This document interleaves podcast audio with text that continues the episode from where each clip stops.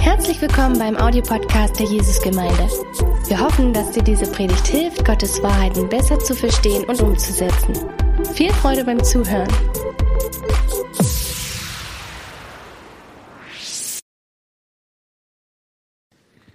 Danke dir, Florian. Sehr lieb von dir. Dann äh, erzähle ich auch gleich mal äh, einen kleinen Schwank aus meiner Jugend beziehungsweise aus meiner Kindheit. Ähm, ich war als Kind ein begeisterter Sammler von Mosaikheften. Äh, das war zu DDR-Zeiten so die Comics und die einzigen Comics, die es gab. Und ähm, weiß nicht, wer ungefähr so alt ist wie ich, weiß, dass es äh, in meiner Kindheit kein Amazon gab. Äh, und wenn du in ein Geschäft gehen wolltest und da was kaufen wolltest, war es auch nicht so, dass du einfach nur hingegangen bist und das Geld hingelegt hattest, sondern du musstest unwahrscheinlich viel Glück haben und zum richtigen Augenblick, im richtigen Moment auch da sein, um was zu erwischen.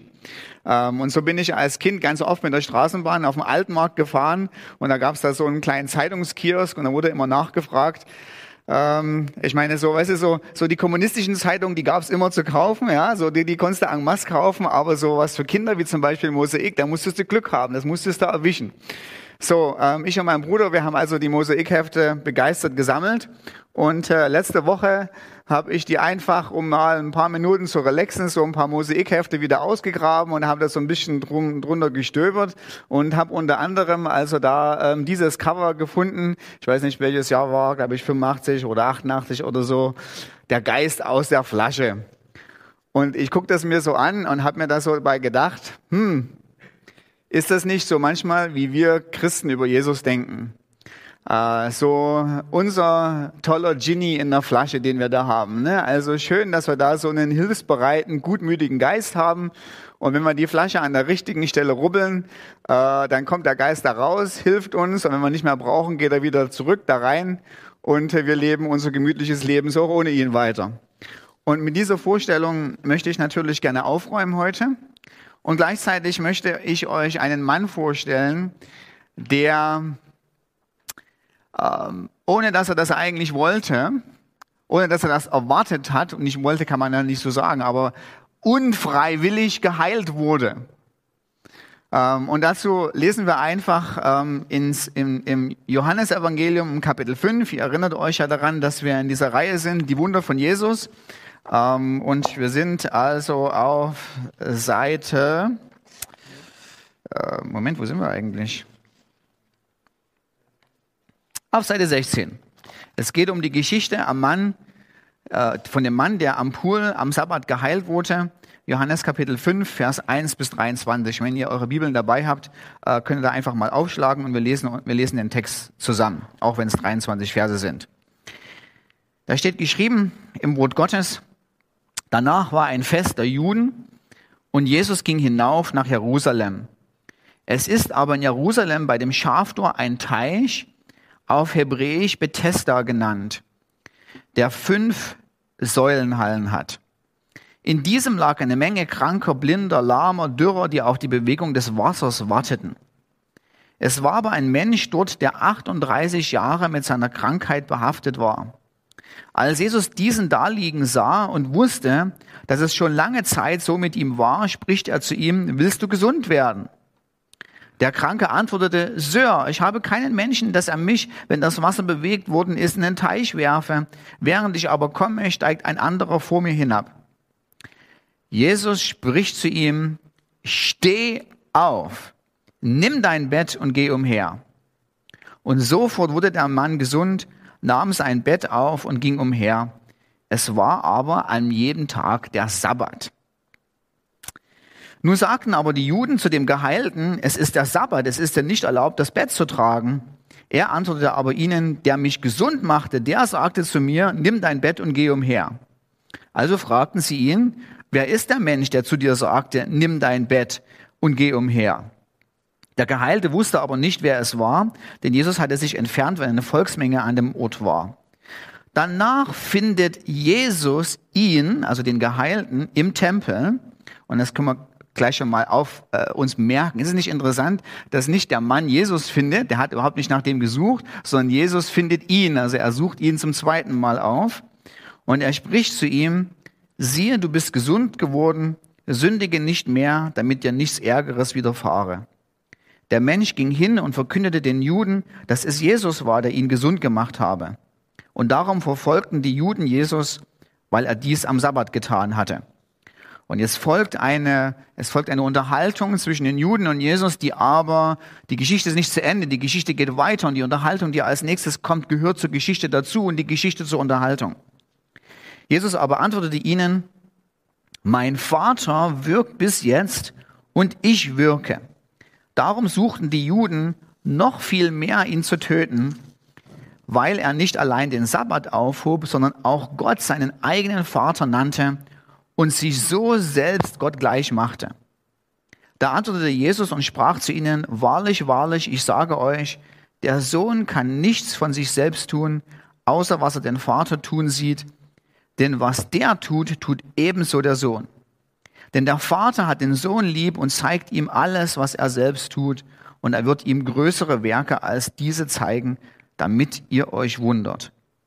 Denn wie der Vater die Toten auferweckt und lebendig macht, so macht auch der Sohn lebendig, welche er will. Also der Sohn. Denn der Vater richtet auch niemanden, sondern das ganze Gericht hat er dem Sohn gegeben, damit alle den Sohn ehren, wie sie den Vater ehren. Wer den Sohn nicht ehrt, er den Vater nicht, der ihn gesandt hat. Wahrlich, wahrlich, ich sage euch, wer mein Wort hört und glaubt dem, der mich gesandt hat, der hat ewiges Leben und kommt nicht ins Gericht, sondern er ist aus dem Tod in das Leben übergegangen. Wahrlich, wahrlich, ich sage euch, dass die Stunde jetzt kommt und jetzt da ist, wo die Toten die Stimme des Sohnes Gottes hören und die, die sie gehört haben, werden leben. Der Mann in unserer Geschichte ist kein Paradebeispiel kein Vorbild für den Heilungsgottesdienst. Also im Heilungsgottesdienst wünscht man sich meistens so, dass die Leute schon voller Glauben kommen und dass man sagt, willst du auch wirklich geheilt werden? Und die Leute, für die man gleich betet, sagen, jawohl, ich glaube und äh, Jesus kann das machen und hier bin ich. Der Mann ist überhaupt nicht so. Der Mann ähm, äh, ist auch überhaupt nicht bereit, zumindest am Anfang nicht Buße zu tun. Der Mann ist überhaupt nicht sensibel, er hat überhaupt keinen Glauben für Jesus, sondern er ist geistig eher ein bisschen stumpfsinnig. Und als Jesus ihn im Vers 6 fragt, willst du geheilt werden, sagt er nicht wie andere, ja, Sohn Davids, gut, dass du da bist, du bist der Messias, ich würde gerne geheilt werden, sondern er fängt an, eine Geschichte zu erzählen. Und der Unterton ist so ein bisschen, also Jesus fragt ihn, willst du geheilt werden? Und der Mann sagt dann, ja, was ist denn das für eine bescheuerte Frage? Natürlich will ich geheilt werden. Seit 38 Jahren liege ich hier. Aber es hilft mir ja keiner, ja. Das Wasser bewegt sich gelegentlich mal, aber es kommt keiner rein. Und jetzt erzählt er eine Geschichte, eine Geschichte. Und eigentlich so sagt, das, sagt er nicht zu Jesus, ja, mach du mal was für mich, sondern ganz im Gegenteil. Er erzählt ihm seine Leidensgeschichte und sagt, na, geheilt werden wäre schon nicht schlecht. Aber es passiert ja nichts, ja. Also es ist eigentlich, ein Vorwurf, eine Beschwerde. So, was fragst du denn für eine bescheuerte Frage? Und völlig egal, wie der, Mann, wie der Mann denkt, wie er fühlt oder was er von Glauben hat oder was er nicht von Glauben hat, sagt Jesus in diesem Augenblick zu dem Mann, steh auf. Und der Mann steht auf, nimmt seine, äh, seine Rollmatratze da, die er da hatte, äh, und geht, und geht umher. So, bei dem, das war auch nicht wie so beim Heilungsdienst, wo wir, wo Jesus gesagt hat, na, steh mal auf, probier mal, ob du schon irgendwie so was kannst oder so, probier mal was so, äh, ob du was bewegen kannst, was vorher nicht ging, sondern es war einfach nur, steh auf und aufgrund der Autorität der Stimme von Jesus hüpfte der Mann auf und ging umher. Dieser Mann ist kein Glaubensheld, ähm, denn man muss sich mal Folgendes vorstellen. Also das ist so ein richtiger, so ein, so ein Antityp. Ja? Also wenn du jemanden haben willst, so zum, zum Geschichten erzählen, was hat Jesus für dich getan, ist der Mann der völlig falsche Mann. Ähm, weil, weil in dem Augenblick, ja, als er von den Pharisäern angehalten wird und die ihn fragen, wer, äh, warum trägst du deine Matte herum? Sagt er nicht, hey, ich bin geheilt worden, ist das nicht klasse, das muss Gott gewesen sein, sondern er schiebt gleich erstmal die Schuld auf jemand anders. Ja, das war derjenige, der mich geheilt hat, der hat gesagt, ich soll das machen, ich habe damit nichts zu tun, ja. Und als die Pharisäer dann auch noch fragen und sagen, ja, wer ist das denn eigentlich? Kann er noch nicht mal mit einem Namen rausrücken. Ja? Also ihn hat es noch nicht mal interessiert. Der Mann ist 38 Jahre gelähmt, der kann keinen Zentimeter laufen. Mit einem Mal springt er durch die Gegend, aber ihn interessiert es null und überhaupt nicht, wer es eigentlich war, der ihn dazu gebracht hat, dass er wieder gehen kann. So. Und dann, wie gesagt, haben wir schon bemerkt, er kümmert sich auch nicht um Jesus, er ist nicht derjenige, der Jesus sucht, sondern Jesus sucht ihn zum zweiten Mal auf. Man muss sich das ein bisschen vorstellen. Er klopft ihm auf die Schulter und sagt übrigens, hallo, hier bin ich nochmal, ja. Und der Mann dreht sich rum und sagt, ah ja, da bist du ja. Und das allererste, was er macht, als er rausfindet, es war Jesus, fällt er ihm nicht zu Füßen und sagt, danke, danke, das ist ja so toll und wunderbar und wer bist du eigentlich und soll ich dir nachfolgen? Das allererste, was er macht, sagt, ach so, super, du bist Jesus. Warte mal, ich muss mal schnell zu den Juden gehen und Bescheid sagen, dass du das warst, ja, der mich, der mich, der mich geheilt hat, ja. Also nicht so der Vorbildtyp. So. Was soll die ganze Geschichte eigentlich? Die Geschichte soll nicht, nicht nur sagen, wow, was kann Jesus alles und ich habe Glauben für meine eigene Heilung.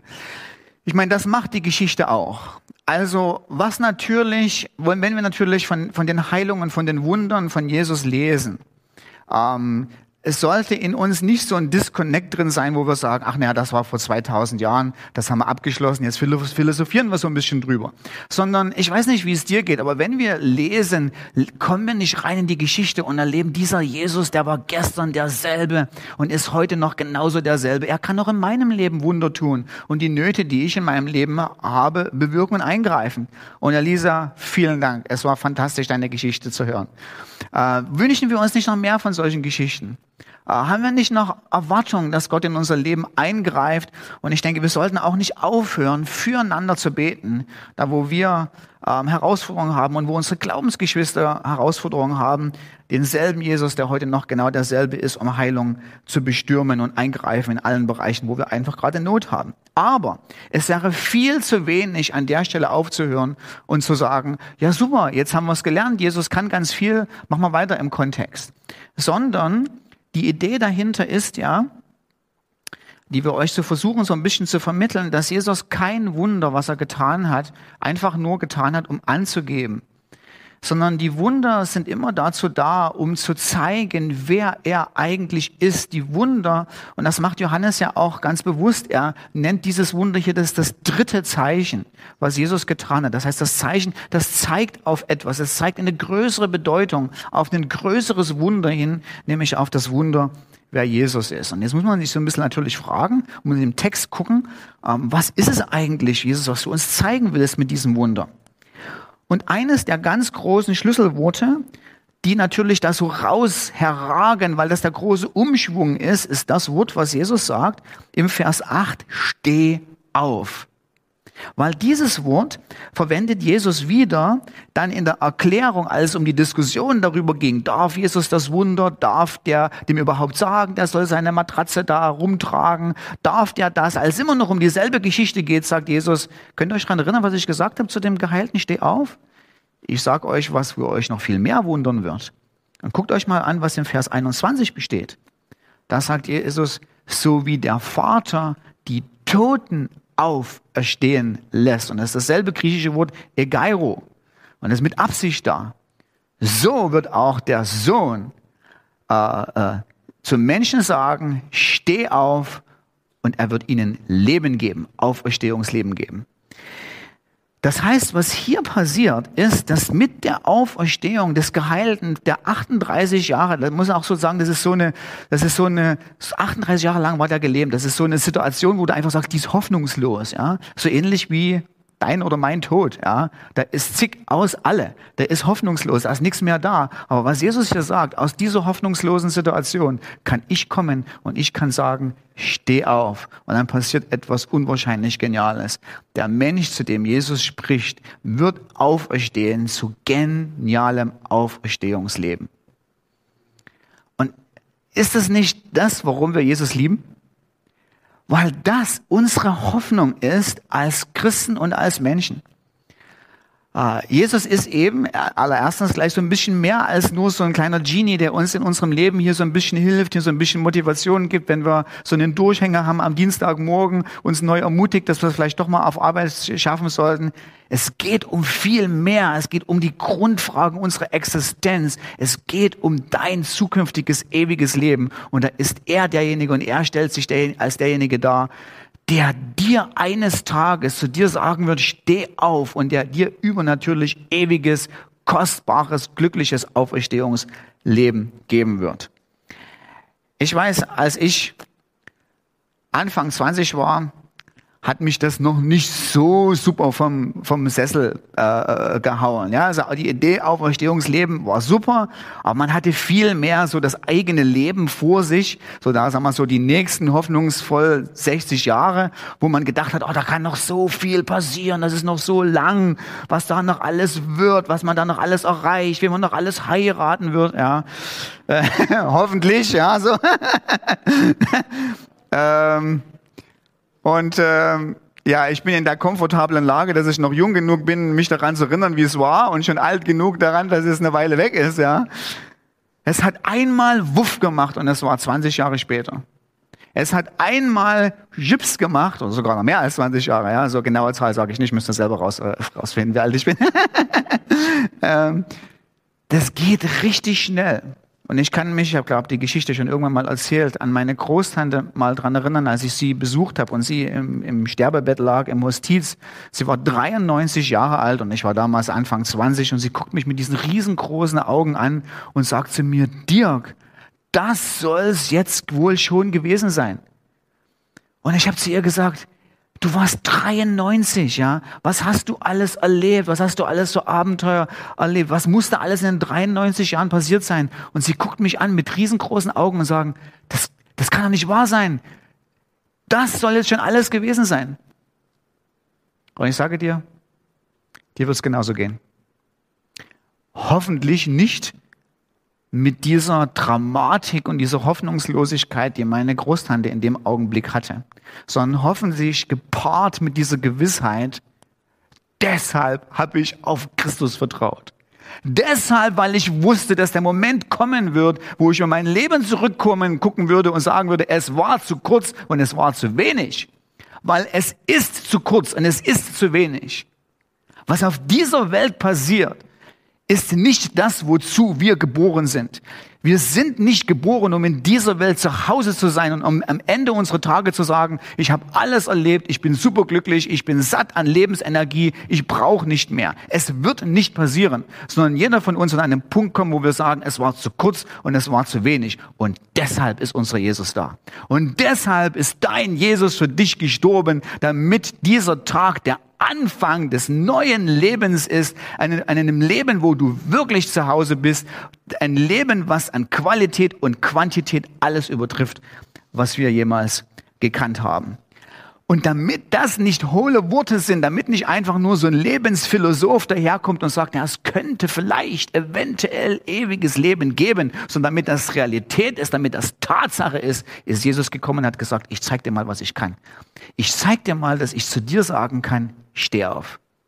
Dann ist er zu dem Gelähmten hingegangen und hat gesagt, entgegen deiner Erwartungen, was du alles erwartest und was du denkst, was ich machen kann, du hast keinen blassen Schimmer, aber ich demonstriere dir mal meine mächtige Kraft, die ich habe. Steh auf. So, Punkt Nummer eins. Ist es nicht fantastisch, dass wir unseren Jesus haben, der uns ewiges Auferstehungsleben schon garantiert hat, zugesichert hat und dass er nicht nur bloß hohle Worte gemacht hat, auch gezeigt hat immer wieder, indem er unter anderem hier zu dem Mann gesagt hat, steh auf. Zweitens, zweiter Punkt. Ähm, die Geschichte beschreibt die Heilung.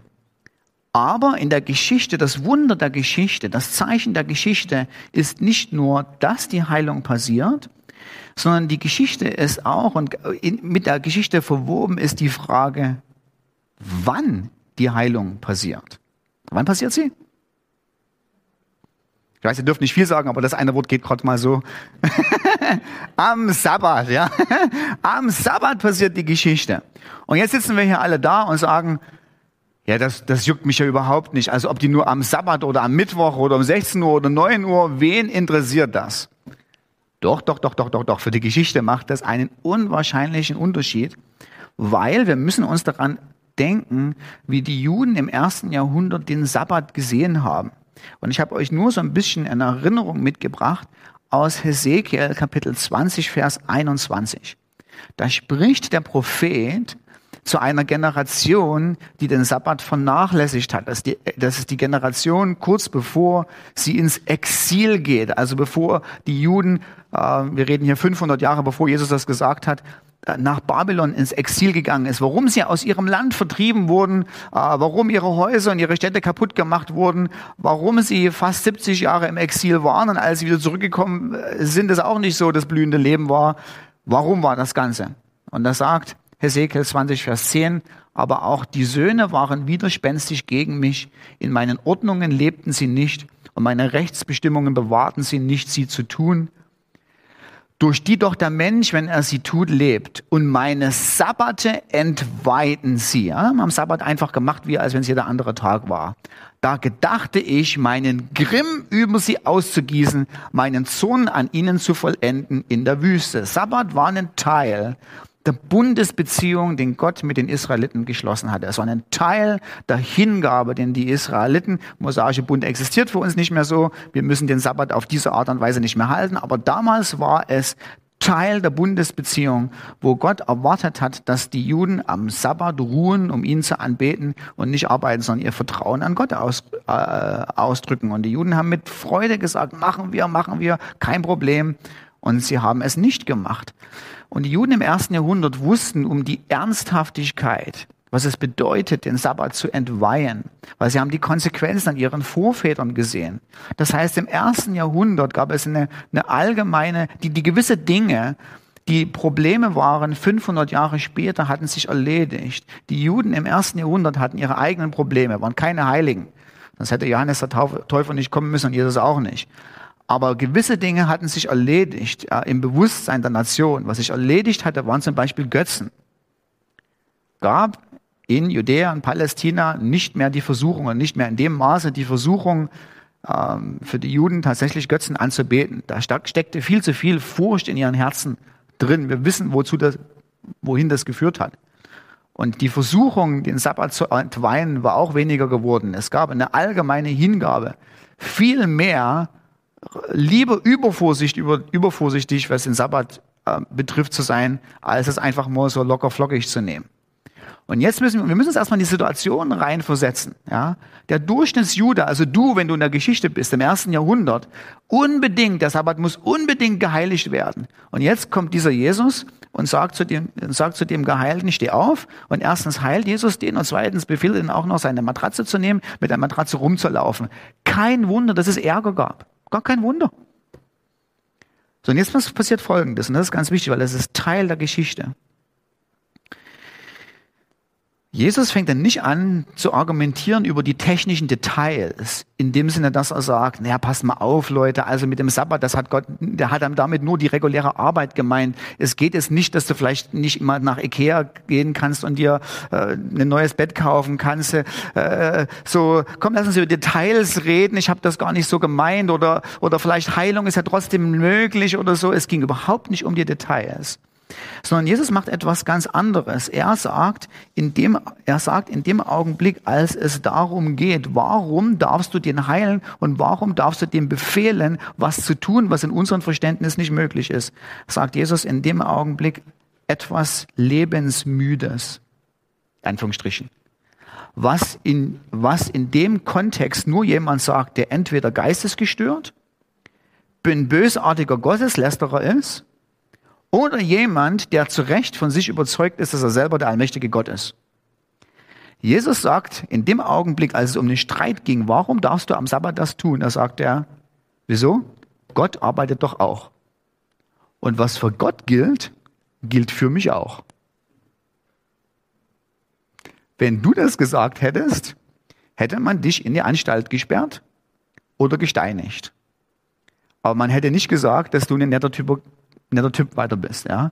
Und ich meine, dass die Juden Jesus richtig verstanden haben, ist absolut ersichtlich vom Text, weil sie sagten, in dem Augenblick wollen sie noch viel mehr ihn umbringen, weil er jetzt nicht nur den Sabbat gebrochen hat, sondern auch noch behauptet hat, selber Gott zu sein. Und das steht tatsächlich auf der Tagesordnung. Im Ende des ersten Jahrhunderts gibt es vier eminente Rabbis, die sich mit der Frage beschäftigt haben, die dahinter steht, hier im ersten Jahrhundert, nämlich darf oder arbeitet Gott am Sabbat? Und die Rabbis haben die haben die, die äh, das so, äh, ich habe euch die äh, Notizen, wo wir die Informationen her haben, auch im Heft aufgeschrieben. Ähm, die Rabbis argumentieren so: ähm, Gott muss am Sabbat arbeiten, weil wenn er, wenn Gott gar nichts macht, dann fällt das Universum zugrunde. Also er, er muss ja in seiner Vorsehung die Erde und das Universum erhalten. Er muss seine Kraft weiter auswirken, damit wir weiter existieren, damit wir weiter atmen. Denn wir atmen existieren nicht unabhängig von Gottes Wirken. Also Gott arbeitet und dann haben die Rabbis gesagt, ja, er arbeitet, aber er arbeitet nicht auf so eine Art und Weise, wie wir arbeiten, weil Gott ist so groß, dass er das ganze Universum ja umschließt. Das heißt, selbst wenn er das Universum erhält und hält, hebt es nicht über sich selber hinaus. Also arbeitet er, aber er arbeitet nicht so, dass er gegen den Sabbat verstößt. Und damit hat sich das Judentum anscheinend arrangiert. Und jetzt kommt Jesus und sagt, das Privileg, was Gott, am, was Gott hat, nämlich am Sabbat zu arbeiten, dasselbe Privileg habe ich auch.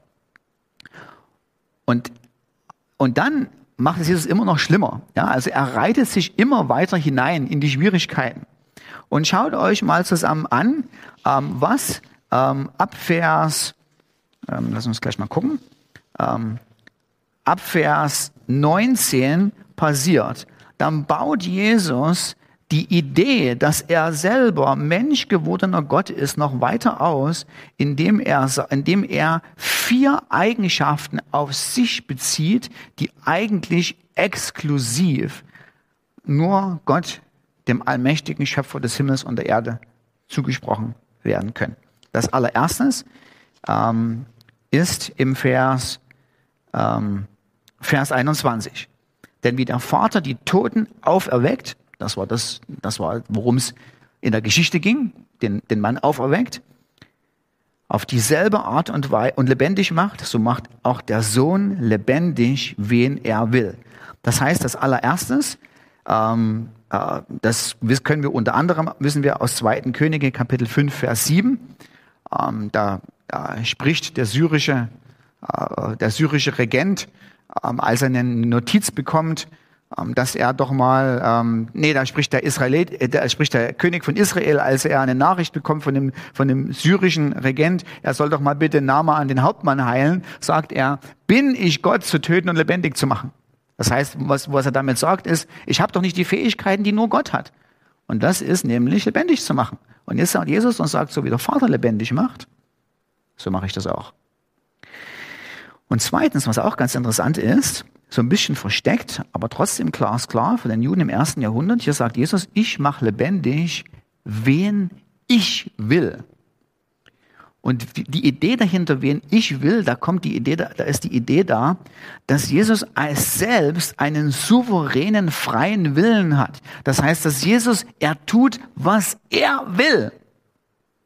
Ah, die Idee kommt aus 2. Ähm, Mose, Kapitel 33, Vers 19, wo Gott sagt, also pass mal auf, ich werde gnädig sein, wem ich gnädig bin. Ich bin barmherzig, wem ich barmherzig bin. Du kannst mir das nicht vorschreiben. Du kannst mich nicht zwingen, sondern wenn ich etwas tue und alles, was ich tue, tue ich aus der Freiheit meines eigenen Willens, meines eigenen Herzens. Ich habe ultimativ freien Willen. Und ich mache, was ich denke, was richtig und falsch ist. Und ich entscheide, wem ich gnädig bin und wem, wem nicht. Und jetzt kommt Jesus daher und sagt, wisst ihr noch 2. Mose Kapitel 33?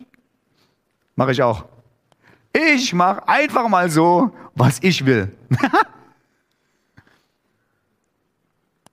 und ich glaube, so langsam müssten wir an den Punkt kommen, wo wir merken, er ist nicht nur dieser kleine Genie in der Flasche, den wir rausholen, wenn wir ihn brauchen, wenn wir ihn nicht brauchen, wir wieder zurückstecken. Er geht nämlich nicht zurück. Er lässt sich nicht mehr ausschließen aus unserem Leben. Er hört nicht auf zu sein, wer er ist, nur wenn wir ihn mal nicht brauchen.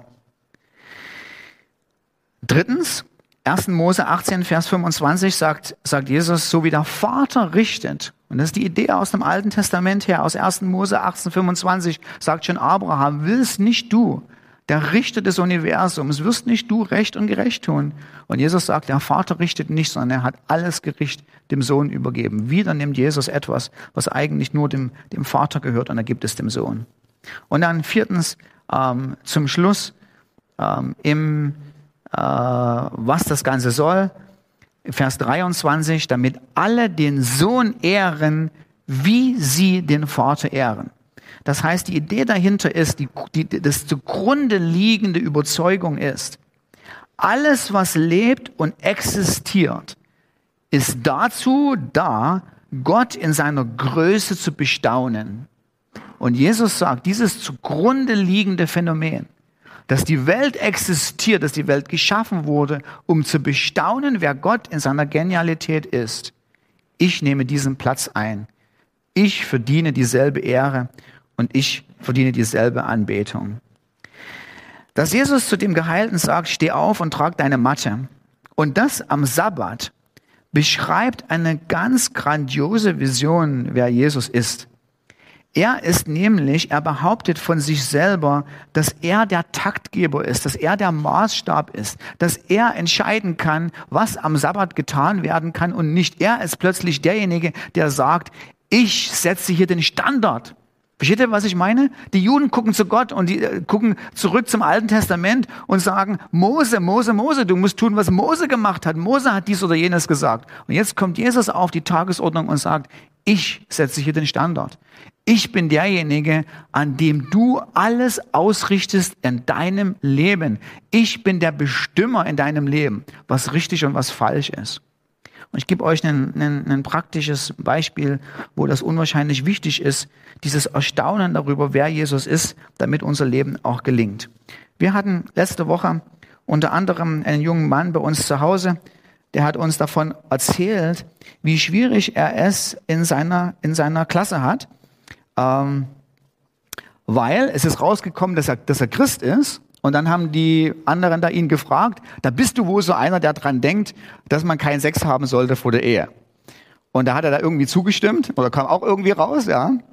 Und dann hat er uns gesagt, du kannst dir gar nicht vorstellen, wie die anderen über mich gelacht haben und wie die mich bedrängt haben, wie dumm ich mit meiner mittelalterlichen Einstellung bin. Und natürlich hat man gemerkt, in dem Augenblick, dass das einen jungen Menschen auch belastet, der Druck. Und das belastet uns alle. Wir leben in einer Gesellschaft, wo die Gesellschaft spricht und uns Normen aufdrücken will, was richtig und was falsch ist. Ähm, am Anfang kommt es noch so, was weiß ich, da, daher los, äh, her, ein bisschen gendern und ein Sternchen dran machen und noch ist ein bisschen lustig und ein paar Jahre später äh, darfst du nicht promovieren oder deinen Master nicht machen, wenn du nicht mitmachst. Und es ist völlig normal und es ist ein, ein Druck und ein, äh, ja, äh, eine, eine Erwartung an dich, unbedingt mitzumachen. Und in dem Augenblick ist es gut, uns an dies, unter anderem an diese Geschichte zu erinnern, wer dieser Jesus eigentlich ist weil er ist der Taktgeber. Die moralischen Anforderungen, was richtig und was falsch ist, das ändert sich alle ein paar Jahre. Vor 100 Jahren hat man ganz anders darüber gedacht. Also wenn derselbe junge Mann vor 100 Jahren äh, in seiner Schulklasse gewesen wäre, wäre überhaupt nicht aufgefallen. Und jemand, der ganz anders gedacht hätte, wäre derjenige, der den Druck gekriegt hätte. 500 Jahre vorher im Osmanischen Reich wäre es auch anders gewesen und ich garantiere dir, 50 Jahre später von heute denkt man über ganz viele Sachen, die heute unbedingt wichtig sind und die du unbedingt mitmachen musst, völlig anders. Es gibt einen moralischen Maßstab, der bestehen bleibt. Und das ist Jesus Christus. Was er sagt, was er über dein Leben denkt, das ist, was zählt, einzig und allein. Alle anderen vergehen, alle anderen Meinungsmacher sind wie Eintagsfliegen, heute da, morgen weißt du nicht mehr, wo sie hin sind. Aber dieser einer ist kein Genie, der sich zurück in die Flasche drücken lässt. Er steht da, felsenfest, er selbst ist Mensch, gewordener, allmächtiger Gott. Was er sagt, ist richtig in deinem Leben. Halleluja und Amen. Und ich glaube, das hilft uns auf unserem Weg mit Gott, uns daran zu, daran zu erinnern, zu denken, wer dieser Jesus ist. Und eigentlich, was hätte passieren sollen am Ende der Geschichte, ist am Ende dieser Geschichte die Diskussion, was man am Sabbat tun darf und was nicht aufhören hätte sollen werden. Sondern eigentlich, was man erwartet von der Geschichte, ist, dass alle Zuhörer, die die Geschichte gelesen haben und die die Geschichte, die dabei waren, auf die Knie gehen und anfangen zu anbeten, wer dieser Jesus ist. Er ist der Lebengeber. Er ist der Aufersteher. Er ist der ewige Richter und er ist derjenige, der für alle Ewigkeit angebetet wird. Und die Frage stellt sich jetzt für heute für dich neu. Wenn du noch, noch nicht weißt, wie du dich für Jesus entschieden hast, vielleicht gehst du einfach nochmal zurück zur Geschichte und fragst dich, willst du weiter am Rande stehen oder willst du eine Entscheidung treffen, wer dieser Jesus für dich ist? Ist er dein Herr und dein Gott? So wie Thomas das Johannesevangelium abschließt. Das ist das Bekenntnis, was einen echten Christen ausmacht. Ein echter Christ ist derjenige, der zu Christus kommt, seine Knie beugt und sagt, du bist mein Herr und mein Gott. Alles andere ist zu kurz und du bist kein echter Christ, wenn du das nicht zu Jesus sagst. Und ich lade alle anderen ein, ist es nicht schön, es ist kein Zwang, es ist kein, oh, jetzt müssen wir hin zu ihm anbeten. Ist er nicht ein attraktiver Gott? Ist er nicht ein attraktiver Lebengeber? Dass er gekommen ist und einfach aufgrund dessen, was er für uns getan hat, als stellvertretendes Sühneopfer, als Opfer am Kreuz für uns gestorben, dass er für uns Lebengeber ist. Komm, lass uns aufstehen und lasst uns mit, mit viel Worten oder mit, mit wenig Worten vor sein Angesicht kommen und zu ihm sagen, Christus, wir beten dich an.